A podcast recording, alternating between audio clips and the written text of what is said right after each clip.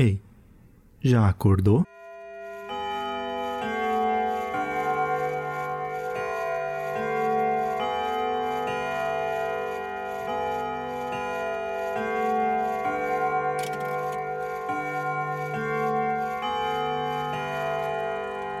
Olá, bom dia para você. Mais uma manhã começando.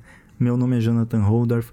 Se você chegou aqui e tá confuso, confusa com o que é esse podcast, todos os dias nessa segunda temporada, essa segunda temporada, na primeira eu falei sobre assuntos diversos, nessa segunda eu tô querendo desafiar a minha própria mente e, e, criar histórias a partir de figuras que me inspiram. Então eu tenho aqui um baralho de tarô estritamente para me inspirar nas imagens do que eu tirar aqui. Então é tudo aleatório, eu não penso antes, eu não faço nada prévio, eu realmente venho sentar, coloco para gravar, começo a embaralhar e o que eu tirar eu preciso inventar. Porque eu, fiz, porque eu fiz isso, é, basicamente é, é um desafio. Eu quero ver se eu consigo fazer 30 dias de podcast assim. E eu sou, eu tiro fotos, eu sou fotógrafo, então você pode também entrar no meu site jonathanholdorf.com.br se você gosta de fotografias para decoração, se você gosta de tudo isso. Eu faço diversas coisas, tem fotos surrealistas, tem fotos de paisagem, tem fotos abstratas, é, enfim, você vai descobrir muita coisa lá. É só entrar no meu site e conferir tudo. Eu acho que se você gosta desse tipo de coisa, criativa pode valer a pena para você, talvez se inspirar. E eu acho que se você caiu nesse podcast aí por algum motivo, um deles foi porque você estava procurando algum tipo de inspiração ou algum podcast aí matinal de alguém que fale sobre assuntos mais uh, sobre criatividade, enfim. E esse barulho que você está ouvindo aqui de fundo é que eu estou embaralhando as cartas e para fazer isso ficar totalmente aleatório, o mais aleatório possível, e também para que não saia nada repetido e se sair alguma coisa repetida, eu vou ter que tirar outra porque aí eu não quero fazer histórias repetidas. Mas vamos lá que eu já falei demais e, e vamos ver o que sai hoje porque cada dia é uma surpresa muito grande. Então eu vou pegar aqui bem aleatório e puxei. Nossa, essa é muito bonita. É Knight of Swords. E eu tenho aqui um rapaz que está lutando contra um bicho gigante no, na beira de um precipício. Essa vai ser interessante. Ele está com neve e com montanhas e com as estrelas tudo ao redor dele. A foto dessa carta está disponível no post do podcast no meu site. Então, se você entrar no meu site e, e procurar por, pelo post específico desse podcast, você vai ver a foto e aí você também pode se inspirar e ter uma noção do que ela representa e o que representa essa história. Era uma noite muito escura e cheia de neve e perigos pela natureza. A montanha era como se fosse o próprio inimigo das pessoas que viviam lá. Poucas pessoas viviam no topo da montanha, mas viviam. Era uma pequena cidadezinha. E tudo ao redor dela era coberto de árvores, gigantes, pequenas, pinheiros e todos os tipos de natureza que você pode imaginar. Era uma noite de muita neve, era uma nevasca. O pessoal dessa cidade, como não havia poluição visual, a eletricidade era só para iluminar as pequenas casinhas, não tinha aquela poluição que você vê na cidade grande, as pessoas podiam ver o céu estrelado. A, a Via Láctea era quase possível de se enxergar a olho nu. As estrelas saltitavam por todos os lados. Era como, como se o céu escuro fosse um, um paredão preto cheio de pontilhados brancos e reluzentes. O céu era extremamente escuro. A neve extremamente branca. E aí você já pode imaginar o contraste dessas cores, como aquilo parecia lindo. Nessa cidadezinha vivia um rapaz. Era um rapaz que caminhava pela floresta, ele era um aventureiro como ninguém outro. Ele usava uma máscara, calças que iam até as canelas e uma roupa toda escura também, preta, para que ele conseguisse se destacar da neve. Ele usava uma espada e a espada ficava acompanhando cada passo que ele dava. Naquela cidade, naquela montanha, havia uma história que na verdade não era mais uma história, porque todo mundo naquela cidade já tinha visto o monstro. O monstro era como se fosse uma ave gigantesca.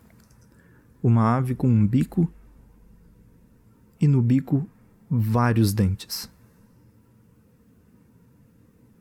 O rapaz começou a caminhar pela floresta em busca dessa ave, em busca de derrotar a ave.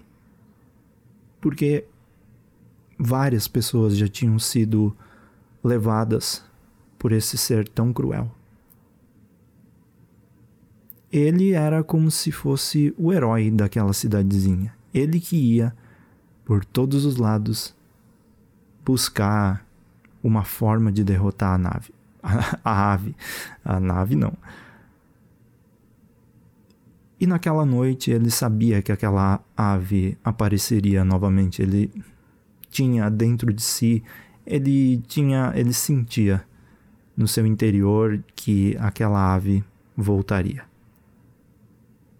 Ele foi no meio da neve, lutando contra a natureza, lutando contra todas as dores que o frio gelado trazia, e foi até a beira do precipício, onde era com certeza o lugar que aquela ave sempre aparecia. Ela voava por todos os lados e gritava, aterrorizando todas as crianças da cidade. E não somente as crianças, ela aterrorizava todo mundo. Por algum motivo não aterrorizava esse rapaz que tinha em si uma confiança absurda. Ele tinha todos os motivos para ser uma pessoa assustada, mas ele realmente tinha coragem de enfrentar todos os perigos. Ele tinha mais medo de fazer uma prova na faculdade ou de fazer uma prova quando ele estava na escola do que enfrentar esse monstro. Isso não era necessariamente algo ruim. Ele somente tinha muita coragem para enfrentar os monstros. Monstros que poderiam ser internos e monstros externos, os monstros reais. Eu poderia inventar aqui e dizer que esse rapaz era uma pessoa triste, tímida. Mas. E que no final ele venceria o monstro. Mas não é uma história sobre alguém triste superando alguma coisa. Essa é uma história sobre uma pessoa, uma pessoa qualquer, superando um monstro. Porque muitas vezes a gente leva em consideração a história de alguém que fez de tudo para superar, mas nem sempre a história é sobre a superação. Às vezes a história é sobre a pessoa sempre, independente de tudo, ainda ter coragem de enfrentar um monstro. ele tinha coragem de enfrentar um monstro. Ele era uma pessoa decidida sobre isso. E qualquer monstro que exista e fosse na vida de qualquer pessoa, seja aprender a dirigir um carro, aprender a andar a cavalo, aprender um novo, um novo idioma, esse monstro seria derrotado. E o rapaz foi até o, o precipício e, com um golpe na espada, atingiu a cabeça da ave. Ao voltar para a cidade, ele percebeu o que ele tinha feito. Ele tinha tanta coragem para enfrentar qualquer coisa, ele tinha extremamente confiança de que aquilo acabaria com todos os problemas da cidade. Mas ele não percebeu uma coisa. Quer dizer, ninguém da cidade percebeu uma coisa. Que aquela ave, aquela ave gigante que voava sempre quando havia neve, protegia a cidade da nevasca. Suas asas grandiosas cobriam o céu, parte do céu, e impediam que a neve caísse. Era óbvio que caía neve, mas muito menos do que as pessoas poderiam imaginar. Agora, com o monstro derrotado, a tempestade de neve era muito maior, muito mais aterrorizante. Isso também não foi um problema para o rapaz. O rapaz pensou assim: eu fiz algo muito ruim. Mas isso é ruim mesmo? Eu enfrentei um monstro. Mas isso não significa que outros desafios virão pela frente. A gente não fez algo pelo nosso bem comum. Um monstro que derrotava, matava as crianças, um monstro que levava pessoas. Nós derrotamos esse monstro. Agora o próximo passo é derrotar o próximo, o próximo monstro, o monstro da neve. Como a gente pode resolver esse problema agora? E era assim que ele enfrentava a vida. Ele não enfrentava a vida de forma que fazia com que os seus desafios fossem impossíveis.